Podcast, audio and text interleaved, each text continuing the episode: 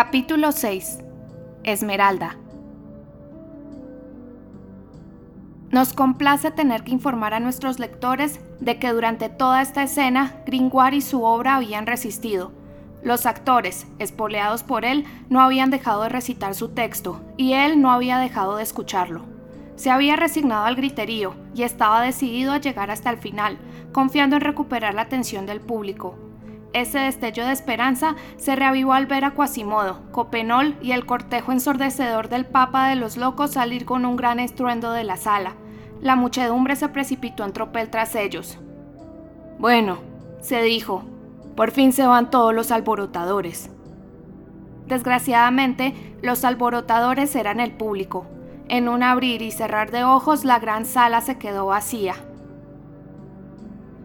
A decir verdad, todavía quedaban algunos espectadores, unos dispersos, otros agrupados alrededor de los pilares, mujeres, viejos o niños cansados de la batola y del tumulto. Algunos estudiantes habían permanecido a caballo en el entablamento de las ventanas y miraban hacia la plaza. En fin, pensó Gringoire, todavía quedan suficientes para escuchar el final del misterio. Son pocos, pero es un público selecto, un público oculto. Al cabo de un instante, una sinfonía que debía producir un gran efecto a la llegada de la Santísima Virgen no sonó. Gringoire se percató de que la procesión del Papa de los Locos se había llevado su música. No importa, continúa, dijo estoicamente. Se acercó a un grupo de burgueses que, según le pareció, hablaban de su obra. He aquí el fragmento de conversación que pilló al vuelo. ¿Conoces, maese Cheneto, el palacete de Navarra que era del señor de Nemours? Sí, justo enfrente de la capilla de Brac. Pues bien, el fisco acaba de alquilárselo a Guillaume Alexandre, historiador, por seis libras y ocho sueldos parisienses al año. ¿Cómo suben los alquileres? Bueno, se dijo Gringoire suspirando, los demás sí que escuchan.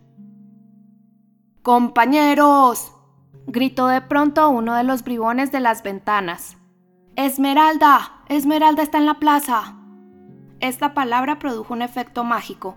Todos los que quedaban en la sala se precipitaron hacia las ventanas y se encaramaron a donde pudieron ver repitiendo Esmeralda. Esmeralda.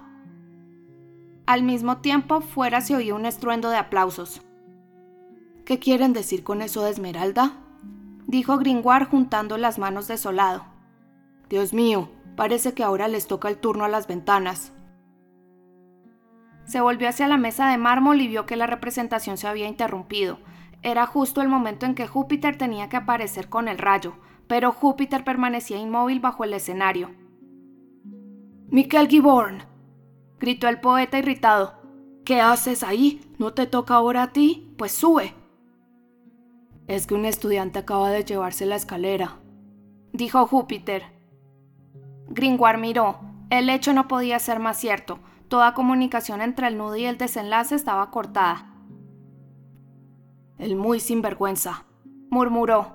¿Y para qué ha cogido la escalera? Para ir a ver a Esmeralda, respondió compungido Júpiter. Anda, aquí hay una escalera que no sirve para nada, y se la ha llevado. Era el golpe de gracia. Gringoire lo recibió con resignación. Que el diablo se los lleve, dijo a los comediantes, y si me pagan, les pagaré. Entonces se retiró, con la cabeza gacha pero el último de todos, como un general que ha luchado valientemente. Y mientras bajaba las tortuosas escaleras del palacio mascullaba entre dientes. Menuda recuadeas no los estos parisienses. Vienen a ver un misterio y no le prestan ninguna atención. Han estado pendientes de todo el mundo de Clopantro Lefaux, del cardenal, de Copenol, de Quasimodo, del mismísimo diablo, pero de la Virgen María ni por asomo. Si lo llego a saber, vírgenes Marías les habría dado yo papanatas, por no hablar de mí. Venir para ver caras y no ver más que espaldas, ser poeta y tener el éxito de un boticario. Cierto es que Homero mendigó por las aldeas griegas y que Nazón murió exiliado entre los moscovitas. Pero que me aspen si entiendo lo que quieren decir con eso de Esmeralda. Para empezar, ¿qué significa esa palabra? Suena egipcio.